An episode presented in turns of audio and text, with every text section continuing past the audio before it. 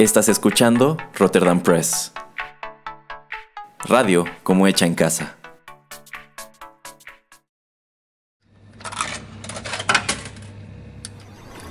Los videojuegos han deleitado tus sentidos en la pantalla y ahora lo harán en la radio a través de su música.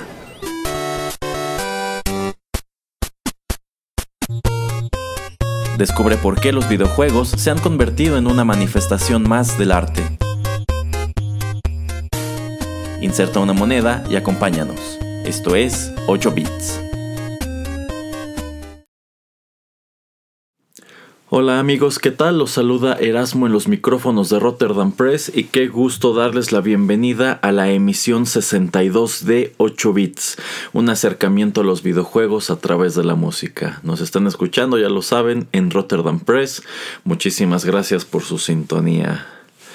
Y bueno, estaba pensando hace unos días que últimamente hemos estado muy ortodoxos aquí en 8 bits, por decirlo de alguna manera. Hemos estado escuchando muchas versiones originales. Creo que ya tiene rato que no hacemos un programa dedicado 100% a covers, así que, pues, ¿por qué no hacerlo en esta ocasión? Y se me ocurría un intérprete muy interesante. Pero sobre él les platicaré en unos minutos. Por ahora, vayamos con nuestro primer tema musical.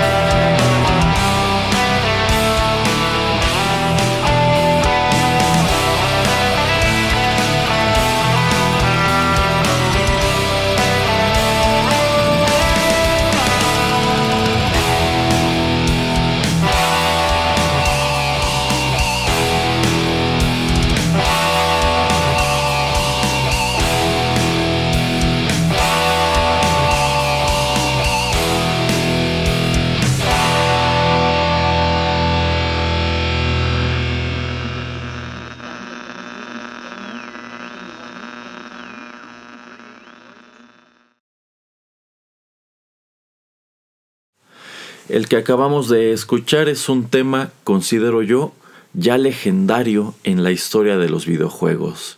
Se trata del tema de Laura, composición de Akira Yamaoka para la banda sonora de Silent Hill 2 que apareció para el PlayStation 2 en el año 2001. Y este arreglo en metal corrió a cargo de Eric Calderón, también conocido como E-Rock o como 331 E-Rock, y él colocó esto en su canal de YouTube en el año 2016. Y este músico estadounidense, basado en la ciudad de Nueva York, será el foco central de nuestro programa. En esta ocasión les traigo una pequeña selección de arreglos de metal que él ha realizado utilizando música de videojuegos, que de hecho es solamente una pequeña faceta de todo lo que Eric realiza a través de YouTube. Eh, este es un intérprete al cual de hecho ya tiene tiempo que, conozco y de hecho yo llego a él precisamente por mi interés en la música de videojuegos eh, porque bueno, él muy temprano en su, en su carrera, él es un músico que siempre ha dado a conocer su trabajo a través de YouTube, aunque también ya tiene presencia en otras plataformas como Spotify y no estoy seguro, pero es muy probable también en YouTube Music. Eh, pues bueno, él al principio eh, hacía muchos arreglos de este tipo, arreglos en los cuales él, utilizando pues varias pistas de su guitarra eléctrica, batería, bajo, pues hace este tipo de este tipo de cosa utilizando música que nos viene de los videojuegos. Este arreglo que él realiza del tema de Laura, la verdad está muy padre. en sí el tema de Laura es una pieza musical que me gusta muchísimo pero digamos que es algo relativamente sencillo si lo comparamos con otras cosas que escucharemos un poco más adelante. Eh, ya lo verán. Eh, Silent Hill 2. Silent Hill 2 para mí es quizá el mejor juego de esta legendaria serie de, de, Konami, una serie que yo en lo personal extraño mucho porque a mí me gustaban bastante los títulos de la serie Silent Hill, pero considero que de, de, todos ellos, el mejor es el segundo, creo que es el que tiene una mejor historia y el que tiene unos personajes, la verdad, súper texturizados. Creo que sin bronca, Silent Hill 2 es uno de los mejores títulos desarrollados por, por Sony, específicamente por pues, este equipo que estaba encargado de esta franquicia que era el Team Silent. Y creo que también es uno de los mejores títulos que aparecieron en sí para el PlayStation 2. Y bueno, su compositor de cabecera, Akira Yamaoka, quien estuvo involucrado en la música, me parece que sí, de todos los juegos de la serie Silent Hill, pues yo creo que él se anotó uno de los grandes tantos de su carrera precisamente con esta banda sonora, la del segundo juego, porque es una banda sonora que está llena de temas que han sido muy memorables dentro de la historia de la franquicia e incluso él mismo ha señalado en varias ocasiones que de toda la música que ha escrito pues tanto para videojuegos como para anime y otras eh, propiedades pues lo que a él más le gusta es lo que hizo en el año 2001 precisamente para Silent Hill 2. De hecho, me parece que también ya habíamos escuchado música de Silent Hill 2 en metal en el programa que dedicamos a Family Jules, que bueno, es otro músico que igual da a conocer su trabajo a través de YouTube, pero pues él sí está enfocado 100% al terreno de los videojuegos, mientras que Eric es pues considerablemente más versátil. Este chico salta a la fama allá por el año 2010, 2011, me parece que es en el 2010, pues a través de su canal de YouTube eh, denominado sencillamente, sencillamente 331 E-Rock, en el cual pues coloca estos covers que él va grabando de manera periódica y que poco a poco se encargaron de convertirlo en uno de los guitarristas de metal más famosos de este servicio de videos. A la fecha él tiene alrededor de millón y medio de suscriptores y sus videos pues acumulan miles y miles de visitas y pues incluso me ha tocado verlos compartidos por aquí y por allá como pues miren lo que este chico, como miren lo que este guitarrista hace con la música de los de los videojuegos. Ya se los dije, él es originario de la ciudad de Nueva York, tiene 34 años y él estudió pues eh, guitarra y orquestación en pues una de las escuelas de música más prestigiosas del mundo que es el Colegio de Berkeley en la ciudad de Boston y también tiene como tal la licenciatura de música por la Universidad de Tampa. De, de hecho, antes de volverse famoso a través de YouTube y de hecho pues su carrera en YouTube ya es como lo que soporta su, su, modus vivendi, esta es su, profesión, él vive de esto. Eh, pues él era maestro de guitarra, él daba clases de este instrumento de manera particular y durante un tiempo comenta que también trabajó en alguna universidad, aunque creo que nunca ha revelado exactamente cuál. El primer tema musical que él coloca en YouTube a decir suyo, pues meramente por ocio, porque eh, pues lo que él estudió era orquestación, es decir, cómo construir pues piezas musicales utilizando varios instrumentos, pero como él siempre ha sentido una gran afinidad por la música rock y en específico por la guitarra, pues se le ocurrió que podía trasladar eh, piezas musicales que son interpretadas eh, sobre todo por orquestas pues a una configuración más propia de la banda de rock que es pues guitarra, bajo, batería. Y bueno para esto lo utiliza numerosas pistas de guitarra en ocasiones. Él lo denomina como un muro de guitarras. Y pues en algunas entrevistas ha descrito cómo es el proceso mediante el cual él crea estas piezas y las graba y suena como algo bastante complicado la verdad. Y el primer video que él sube es precisamente su cover del tema principal de Pirates of the Caribbean, que es composición de Klaus Badelt y de Hans Zimmer. Y de allí se siguió subiendo cosas hasta que pues poco a poco, bueno, no tan poco a poco, realmente él muy pronto empieza a gozar este, de popularidad, sobre todo por el nivel técnico que maneja. A fin de cuentas es un individuo que viene de una escuela de música este, pues de altísimo nivel, a decir verdad. Pero bueno, vamos con más música y les sigo platicando otro poco.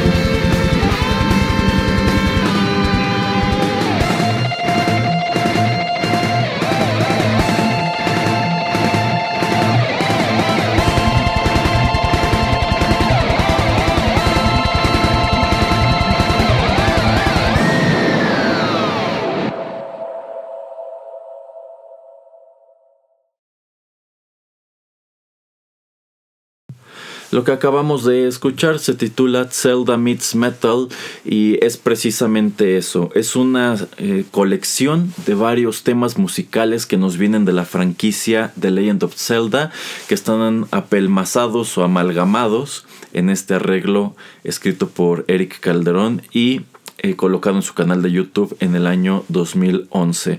Utiliza sobre todo piezas que nos vienen del juego original que apareció en el NES en 1986 y cuya música, al igual que el grueso de las bandas sonoras de la franquicia Zelda, es este, bueno, nos viene de la mano del señor Koji Kondo. Eh, y bueno, esto ya es un trabajo un poco más en forma o más a tono con lo que Eric realiza, que son este tipo de medleys, o podríamos llamarlo incluso como popurris, en donde agarra pues fragmentos de piezas musicales que el fan, sin lugar a dudas, relaciona con algún título o con alguna franquicia como lo es Zelda y bueno, las pone todas juntas en arreglos que duran unos cuantos minutos.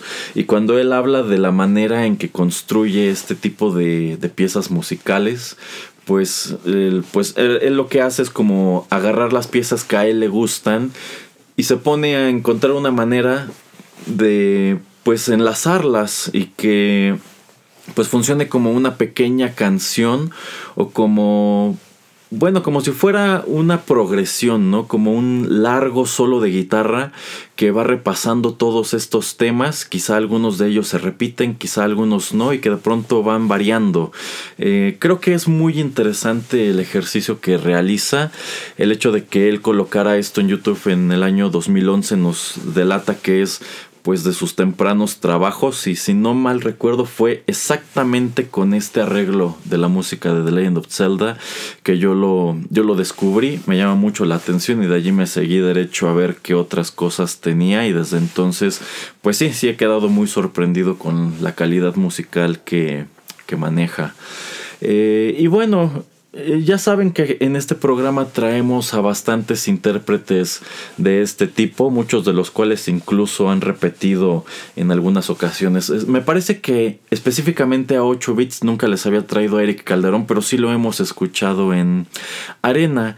Y pues algo que también hemos comentado en este espacio es como hasta hoy persiste esta noción de que los videojuegos son como un entretenimiento para niños cuando en realidad yo creo que el grueso del mercado gamer en realidad pues ya son personas mayores de edad y me atrevo a decir que somos en general personas que estamos en el rango de los 30 a los 40 años. Yo creo que el grueso de la comunidad de videojugadores actual está situada allí, si bien por supuesto que hay una comunidad de jugadores jóvenes enorme este, pero, pero bueno, precisamente el hecho de que para muchas personas como que los videojuegos son entretenimiento de niños o son algo muy infantil o inmaduro, como que da pie a que de pronto se asuma que todo en esta industria es así, ¿no? Y como que no hay no hay seriedad o no hay valor artístico. Pero lo cierto es que si ustedes son escuchas de este programa, pues aquí, aquí en 8 bits hemos escuchado a la Orquesta Filarmónica de Londres, que pues no será la Filarmónica de Viena, pero de que es una de las orquestas más famosas del mundo, sin lugar a dudas lo es, y es una orquesta que ha grabado música para videojuegos. Claro que pueden señalar que es una orquesta que va a grabar lo que le paguen para grabar, pero a fin de cuentas nos habla de que esta es una industria que puede permitirse ese tipo de cosas y pues no solamente como un lujo, sino como algo que es cada vez eh, más común. Y también pudiera pensarse que de pronto músicos como Eric, que tienen interés por este tipo de composiciones y que les gustan los videojuegos y que les gustan los cómics, porque Eric también es un gran eh, lector de, cómics y es un gran fan de Green Lantern, por cierto. Eh, pues podría pensarse que pues son músicos que no que no tienen mucho talento, ¿no? O que no deben tomarse muy en serio. Pero en lo que respecta a Eric, pues sí es un guitarrista que si bien no forma parte de una banda, que eso es algo que me parece muy curioso, realmente todo, toda su obra se resume a su canal de, de, YouTube, por allí tiene algunas colaboraciones, pero realmente no es un guitarrista que digamos haya cobrado fama y de pronto haya llegado una banda a tratar de, de reclutarlo. Pero eso no quiere decir que el mundo del metal, digamos, lo haya pasado desapercibido o no lo tomara en serio porque es un chico que en, en, algún lugar de la ciudad de Nueva York graba arreglos de metal, de música de videojuegos, de películas, de anime, de series de televisión, etc. Eh, precisamente porque el mundo del metal no lo ha pasado por alto, es que la, la, revista Metal Hammer en el año 2013 lo contempló en su premiación de los eh, premios Metal Gods y le confirió el Dimebag Darrell Shredder Award. Eh, que pues es un premio que lleva precisamente el nombre de este ex guitarrista de Pantera, Dimebag Darrell, el cual otorgan de manera anual, aunque creo que en la última edición no lo, no lo dieron, eh, pues a guitarristas que son muy destacados precisamente en ese aspecto de la guitarra eléctrica, que son los solos o el shredding. Entonces, eh, bueno, y bueno, en esta edición del año 2013, él se impone a otros nominados como Frederick Akeson de Opeth, lo cual no es decir poco, y a Johann Soderberg de Amon Amarth. De hecho, los otros cuatro nominados en esta categoría, todos venían de bandas prestigiosas de metal, y él no, él es un chico que toca la guitarra en YouTube y bueno, la revista Metal Hammer este, decide otorgarle el premio en 2013. Este, de hecho, es un galardón que también han ganado eh, Devin Townsend, que creo que él fue en 2012. También Richie Faulkner de Judas Priest y Herman Lee de Dragon Force. Así que, eh, pues vamos, se me hace muy padre que a pesar de que no está en una banda, que a pesar de que Quizá él dedica sus esfuerzos a música que para mucha gente no debe tomarse muy en serio, pues que en realidad la comunidad se da cuenta que el talento está allí y que no, es, no importa tanto para qué lo, esté utilizando. Eh, ver los videos de Eric es algo muy deslumbrante, de hecho yo creo que es más deslumbrante verlo que escucharlo, porque este es un chico que se nota que desde que empezó a tocar, que de hecho él empezó a tocar relativamente grande a los 16 años, eh, pues le ha, prestado mucha atención a los aspectos que, le llamaron que le llaman la, que le llamaron la atención desde el principio que era pues hacer barridos muy rápidos muy espectaculares. Eh, yo, es un chico que toca pues bastante rápido y bastante limpio lo cual creo yo es eh, pues muy, muy admirable. Y de nuevo hace que me pregunte cómo es que en ningún momento se ha animado a formar parte de alguna banda, como sí ha sucedido en el caso de otros guitarristas que se han dado a conocer a través de YouTube, como Charlie Parra, por ejemplo. Bueno, vamos con la siguiente pista musical.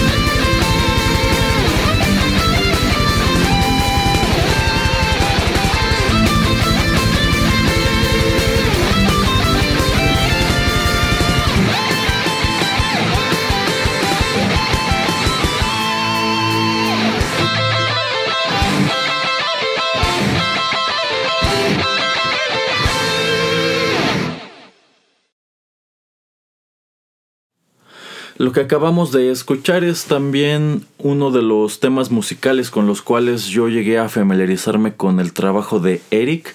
Se trata de Mega Man Meets Metal. Él colocó esto en YouTube en el año 2011 utilizando varios temas que nos vienen de la franquicia Mega Man, que tiene sus orígenes en el NES en 1987, si bien él no utiliza música solamente del primer juego. De hecho aquí podemos encontrar fragmentos que nos vienen de las bandas sonoras del Mega Man 1, 2, 3, 4 y también de Mega Man X. Y quizá por allí haya otros, pero pues como él tiene esta predilección por de pronto agarrar solamente pedacitos de, de pues estos temas musicales, de pronto sí tienes como que ponerte a escuchar con mucho detenimiento para encontrar eh, pues todo.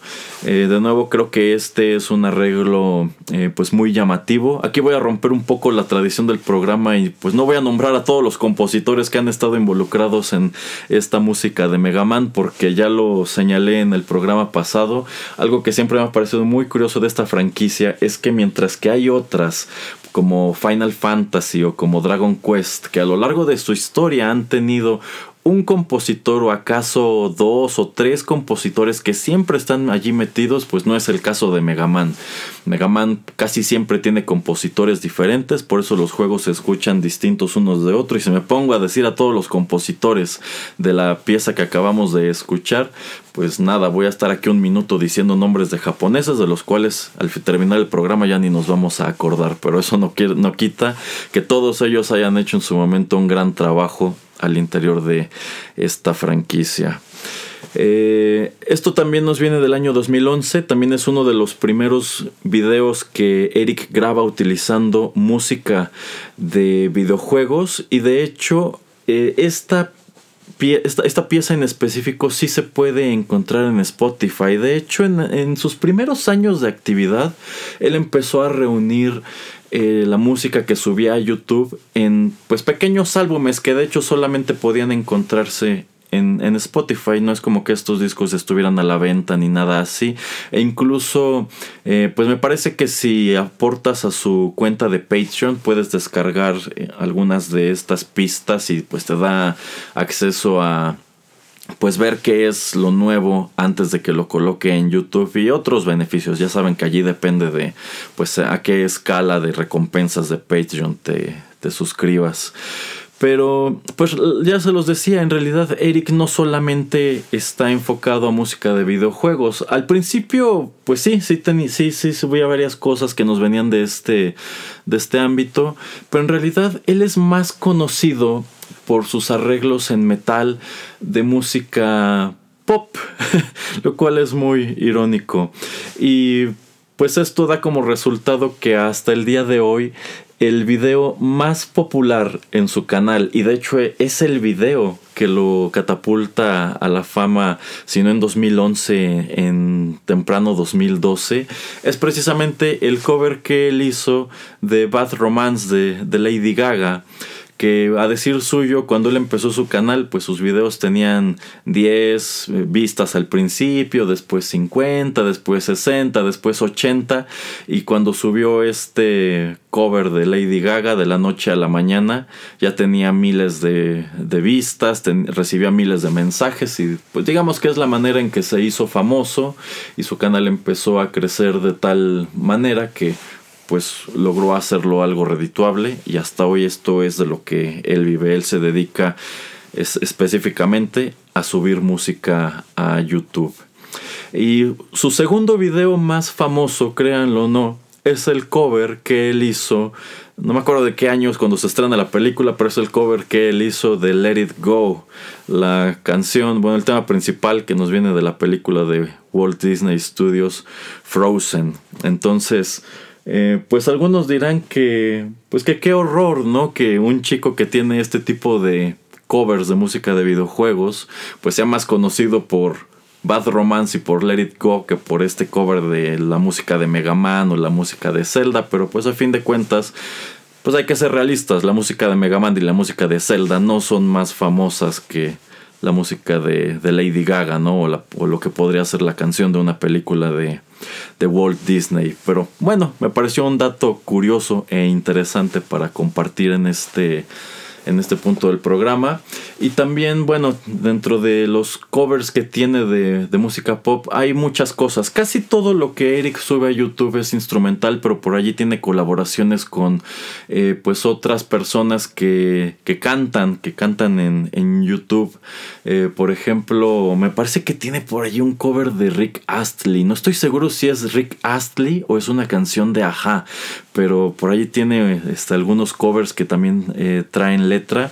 Y creo que estaría muy padre explorar esa faceta de Eric en un programa futuro, pues si no de 8 bits, de arena. Pero bueno, eso ya, eso ya será más adelante. Por ahora vamos con más música y lo que viene, lo que viene me parece curioso y también un tanto inexplicable que desde que empezó el programa, desde que empezó 8 bits, creo que esta es la primera vez que programo esta pieza musical y pues es curioso porque es algo que me gusta mucho y sé que es un tema que para los gamers más veteranos es algo pues que uno debe, uno debe conocer de cajón, ¿no? Vamos a escucharlo.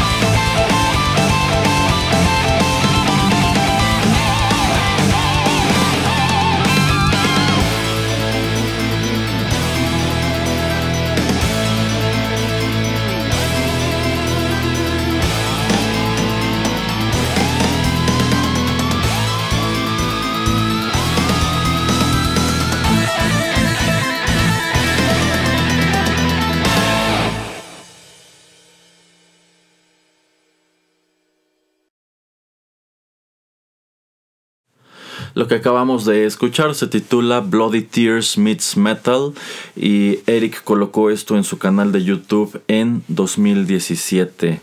Bloody Tears es una de las piezas musicales más famosas, si no es que la más famosa, proveniente de la franquicia Castlevania. Se escuchó por primera vez en el Castlevania 2, que apareció en 1987 en el NES. Es composición de Kenichi Matsubara y desde entonces es una pieza musical que está eternamente asociada con la franquicia y que de hecho repite en un montón de juegos de la misma. Y de hecho aquí nos encontramos con otro juego de Capcom, de, digo de Capcom, de Konami, curiosamente, otra franquicia de Konami que ya está eh, pues cancelada. Y bueno, Bloody Tears es un tema famosísimo. Yo considero que Sin Bronca es uno de los es una de las piezas musicales más famosas en la historia de los videojuegos. Es algo que se ha grabado muchas veces y que de hecho incluso cuando lo encuentras al interior de la franquicia de Castlevania siempre se escucha distinto. Es una pieza musical que al interior de su misma franquicia tiene un montón de arreglos y pues intérpretes como Eric que están activos en YouTube tienen pues sus versiones. Esta es una pieza que se ha adaptado muchas veces a metal, aunque si les soy honesto, yo siento que Bloody Tears no siempre funciona en metal. Hay unos arreglos para piano que están padrísimos, arreglos para cuerdas, arreglos orquestales, pero yo siento que muchas de las transiciones que hacen de la pieza original a todas estas configuraciones de pronto como que no le llegan a ciertas versiones que se escuchan en los juegos. De hecho, yo considero que dos de las mejores versiones de Bloody Tears son las que aparecen en el Castlevania 4 que apareció para el Super Nintendo, que curiosamente es una versión, por así decirlo, lenta y muy tranquila. Y creo que también la versión que hicieron más adelante para el Rondo of Blood, que apareció eh, como el Dracula X para el Super Nintendo. Creo que esa también es una gran versión y de hecho es la que viene a meter como una especie de, de puente o interludio con órgano que otras versiones posteriores han incorporado y podremos decir que ya casi es como pues parte de la, o ya es como parte del, sí, como parte de la versión original de esta pieza, que en su origen en el NES la verdad era muy breve y muy repetitiva y pues sobre todo era repetitiva porque como era el tema del overworld, pues sobre todo si tomamos en cuenta que Castlevania 2 era un juego muy muy catarro, un juego muy frustrante, eh, pues me sorprende que Bloody Tears haya sido tan popular, ¿no? Este, lo cual pues bueno, es testimonio de pues cuán eh, cuán bien escrito está este tema, que todos estos años después, a pesar de que nos viene de una de las entregas más fastidiosas de Castlevania, pues permanece en el gusto de los fans. Eh, Castlevania es otra franquicia que se ha caracterizado por tener a distintos compositores todo a lo largo de su, de su historia. Eh, sin lugar a dudas, a pesar de que eh, Bloody Tears es uno de los temas más famosos de la franquicia, pues eso no quiere decir que Kenichi Matsubara sea como el, sea como el compositor asociado con la franquicia. De hecho, creo que fuera de Bloody Tears en general la música del Castlevania 2 no fue tan memorable. Y cuando miras el primer juego, cuando miras el tercero, cuando te saltas al Super Nintendo, a los juegos que aparecieron para PlayStation o para consolas portátiles, pues en casi todos ellos encuentras compositores distintos de tal suerte que juegos como por ejemplo el Symphony of the Night, que es una de las entregas más célebres, ese es un juego que decide retomar mucha música de juegos anteriores, del mismo modo que lo hizo Rondo of Blood en su momento. Entonces, este, pues como que ir encontrando todas estas piezas ha dado pie a que pues de pronto te encuentras juegos de Castlevania en donde encuentras trabajo trabajos como de 5, 6, 8 compositores diferentes. Que dentro de lo que cabe, yo siento que ese es un gran pleaser que le ha dado la franquicia o que le dio la franquicia a sus fans. Que los temas musicales repetían mucho. No es como en Mega Man que no importa cuán popular sea el tema, por ejemplo, de Quickman, solamente está en Mega Man 2 y no repite. En cambio, en Castlevania, pues yo creo que a nadie le molesta que todos los juegos vengan arrastrando la misma música, la misma música.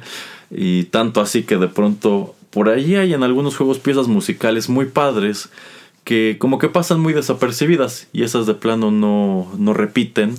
Y también eh, pues es, bueno, eso de hecho ya lo hemos comentado en las, en las emisiones dedicadas específicamente a la serie animada de Castlevania, que creo que algo que muchos fans de esta serie esperábamos encontrar en esta animación de Netflix era música que viniera del juego y la primera temporada la omitió por completo, pero en cambio la segunda temporada decidió meter de toda la música de la franquicia específicamente Bloody Tears y es un arreglo es un arreglo padrísimo. Entonces, eh, pues creo que esta pieza proveniente de la industria de los videojuegos era una de estas que pues un intérprete como Eric que a, lo, que a lo largo de los años ha ido subiendo pues varias cosas provenientes de las consolas a su canal de YouTube, pues tenía que abordar en algún momento. De hecho, tiene otro video que se llama Castlevania Meets Metal, que es este, bueno, ese sí lo armó utilizando varias piezas musicales. En este caso específico solamente su cover de Bloody Tears. Y bueno, a lo largo de este programa he dicho mucho la, bueno, he repetido mucho las palabras Meets Metal. Y es que este asunto de Meets Metal es algo así como el sello de Eric. Ah, todos sus videos son X título o X franquicia o X película Meets Metal. Es decir, que la música, por ejemplo, la música de Zelda, este salta al metal. La música de Mega Man salta al metal. En este caso, Bloody Tears salta al metal.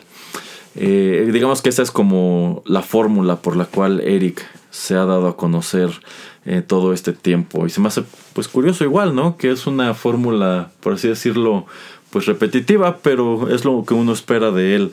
Eh, ciertamente Eric no tiene como tal muchas cosas originales. De hecho, en ese momento no me viene a la cabeza prácticamente nada, pero también es un guitarrista que participa mucho como en desafíos de guitarristas precisamente. De pronto, eh, pues muchos chicos que tocan la guitarra en YouTube hacen desafíos como por ejemplo, pues todos nosotros vamos a tocar el solo de esta canción de Megadeth, un solo de Marty Friedman o de Dave Mustaine a ver a quién le sale más parecido, a ver a quién le sale mejor, a ver, a ver quién lo arma de mejor manera. Él también es muy propenso a participar en ese tipo de, de retos. Y ya como una de las últimas curiosidades o datos de nuestro programa, eh, pues él sí ha dado a conocer su top 3 de guitarristas favoritos. La lista la encabeza Jason Becker yo pienso que Jason Becker es sin bronca uno de los mejores guitarristas de la historia, así. Eh, creo que hay pues músicos como Ingvi Malmsteen, como este sujeto de Stratovarius que se me va su nombre y también como Steve Vai, que le deben mucho a lo que hizo a lo que hizo Jason Becker, sobre todo en el género de, de neoclassical. Y de hecho, si no conocen la historia de Jason Becker es muy interesante porque pues digamos que él es una de las grandes, por así decirlo, tragedias de la música metal porque pues siendo un guitarrista muy admirado, un guitarrista virtuoso, pues su carrera es cortada de tajo porque comienza a sufrir esclerosis lateral amiotrófica que para quienes no lo sepan es la misma enfermedad que padece y bueno que tiene paralizado a Stephen Hawking que también es conocida como la enfermedad de, Lou, de Lou Gehrig. Este y bueno pues igual este este guitarrista Jason Becker ya no puede mover su cuerpo. Se comunica prácticamente igual que, que Stephen Hawking a través de una máquina pero pues aunque él ya no puede tocar una guitarra eso no quiere decir que no pueda escribir música para este instrumento. Y de hecho digamos que como músico a pesar de todo se ha mantenido muy activo. Es muy interesante la historia de este individuo. Su segundo favorito es Randy Rhodes. Por supuesto que todo mundo va a asociar a Randy Rhodes con Ozzy Osbourne y con Black Sabbath, ya saben. Crazy Train, creo que lo que todo mundo conoce de cajón de Randy Rhodes es el riff inicial de Crazy Train. Y el tercero me parece muy curioso porque es Kirk Hammett. Ya lo he mencionado en Arena que los integrantes de Metallica de ya varios años para acá como que se han convertido en versiones burlescas de sí mismos y pareciera que ya nadie los respeta y nadie los toma en serio. Yo siento que cualquier chavito que dijera que uno de sus guitarristas favoritos es Kirk Hammett, todos dirían, pues es que este chico no sabe de guitarristas. Pero lo cierto es que yo siempre he pensado que Kirk Hammett, pues no es Satriani, no es Vai, no es Petrucci, pero pues no es este tampoco tan despreciable. Es cierto que sí es como un one trick pony porque pues parece que si le quitas el pedal de guagua no puede hacer gran cosa y pues también tiene en contra que lo único que hace es tocar en Metallica y nunca ha estado abierto a, otro tipo de, de, proyectos, pero insisto, a mí Kirk Hammett no me parece tan despreciable. Y el gusto de Eric por Kirk Hammett en específico se debe a que cuando él coge la guitarra a los 16 años, la primera canción que él aprende a tocar en ella es Enter Sandman de Metallica. Y es esta canción la que lo bueno, la que hace que él se incline precisamente por la música metal. Precisamente por eso es que él coloca a Kirk Hammett en su top 3 de, de guitarristas. Pero bueno, ya para ir cerrando esta emisión de 8 bits, vayamos con la última pieza musical.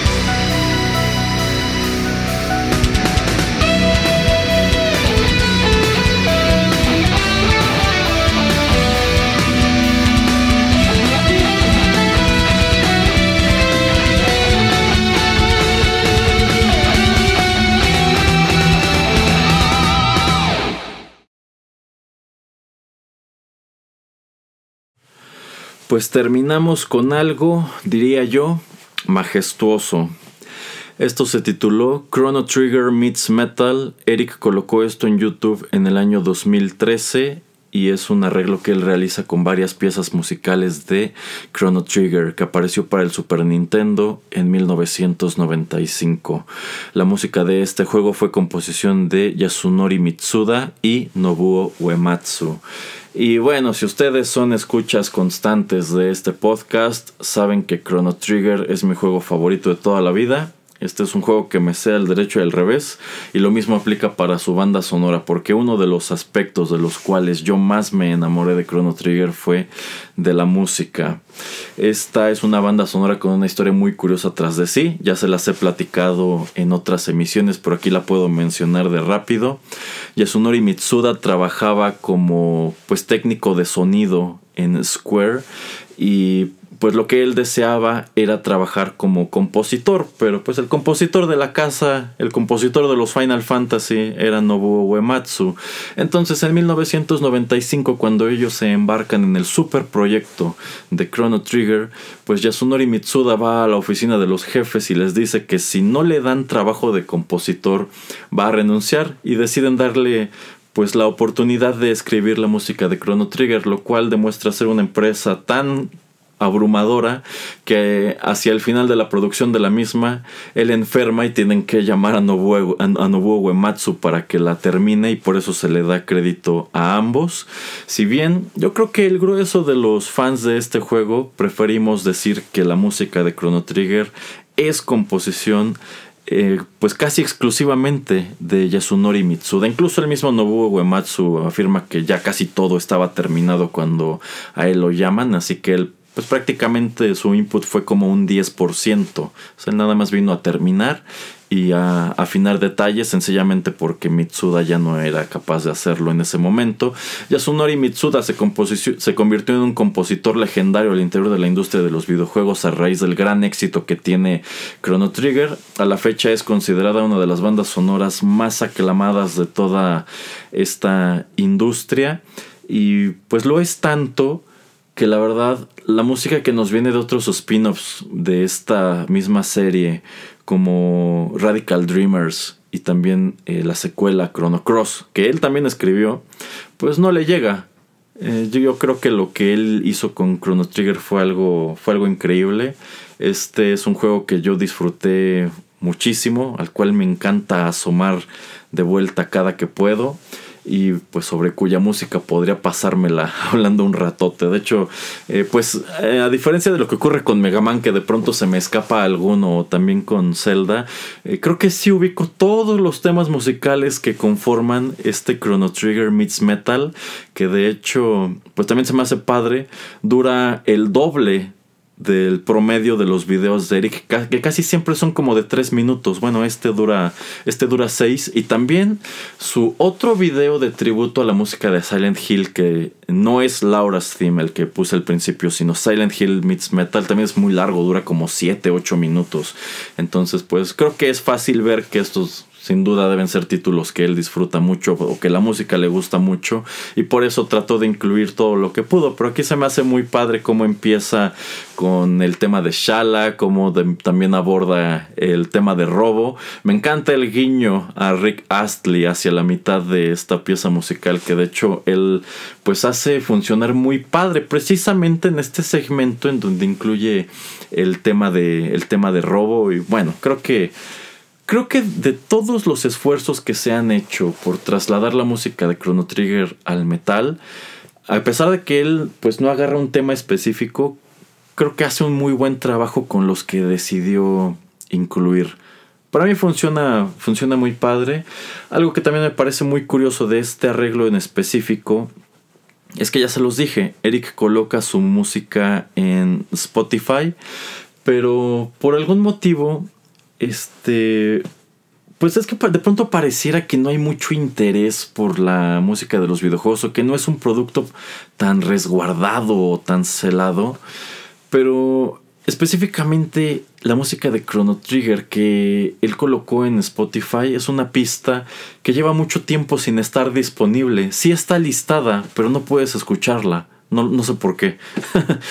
supongo que al final del día pues Square debe estar consciente que este es uno de sus más grandes productos musicales, sin mencionar que, pues ya se los he dicho, lo, todo lo, relacionado con las propiedades eh, de Chrono Trigger, los derechos de los personajes, de la música, de la historia, pues sin duda debe ser un revoltijo si tomamos en cuenta la cantidad de talento que hicieron para, la cantidad de talento que reunieron para hacer este juego, así que pues, supongo que por allí debe ir la cosa.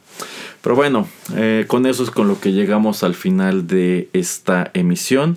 Eric tiene muchos más arreglos de música de videojuegos. Les, les recomiendo que vayan a YouTube y los, y los, busquen. Una recomendación personal es también el arreglo que hace con la música de Killer Instinct. También, pues algo que se me hace muy padre de estos arreglos es que quizás se percataron que hay guiños a bandas de metal al interior de estos mismos ah, de estos mismos arreglos. Por ejemplo, si le prestaron atención a la música, bueno, al arreglo que él hace con la música de Zelda, pues allí hay un guiño a Iron Maiden, ahí hay un pequeño riff que nos viene de una de sus canciones más famosas. También encontramos al final del Mega Man Meets Metal, eh, pues de igual, de igual, manera un riff que nos viene de una canción de Megadeth, una excelente canción de Megadeth. Y bueno, es algo que me parece genial de este chico. Hay muchas sorpresas al interior de todo lo que él hace.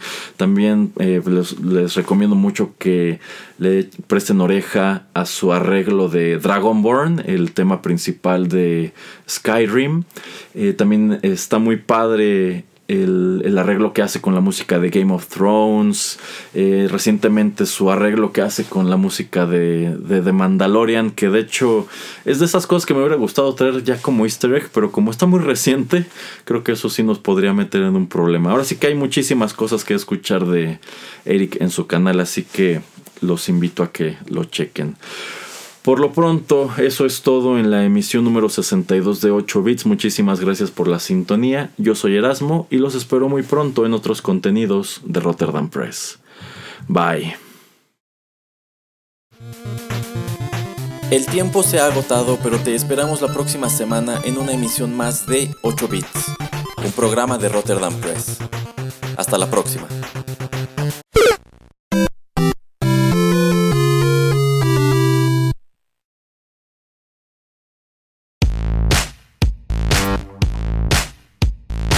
Estás escuchando Rotterdam Press. Radio como hecha en casa.